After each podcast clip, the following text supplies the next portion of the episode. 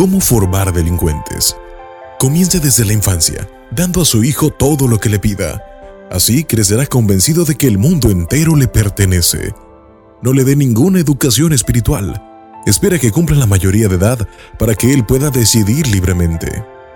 Cuando diga groserías, celébreselas. Esto le ayudará a hacer otras cosas más graciosas y más groseras a la vez. No lo reprenda nunca, ni le diga que algo está mal. Recoja todo lo que deja tirado. Libros, zapatos, ropa, juguetes, hágaselo todo. Así se acostumbrará a cargar con la responsabilidad de los demás. Déjele leer todo libro que caiga en sus manos, toda película que quiera ver, todo canal de televisión a la hora que lo quiera ver.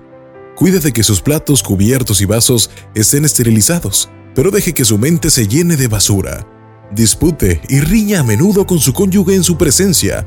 Así no le sorprenderá ni le dolerá cuando se pelee con su familia. Dele todo el dinero que quiera gastar. Así se acostumbrará a que el dinero viene solo y no se esforzará por trabajar. Satisfaga todos sus deseos, apetitos, comodidades y placeres. El sacrificio y la austeridad podrían producirle frustraciones.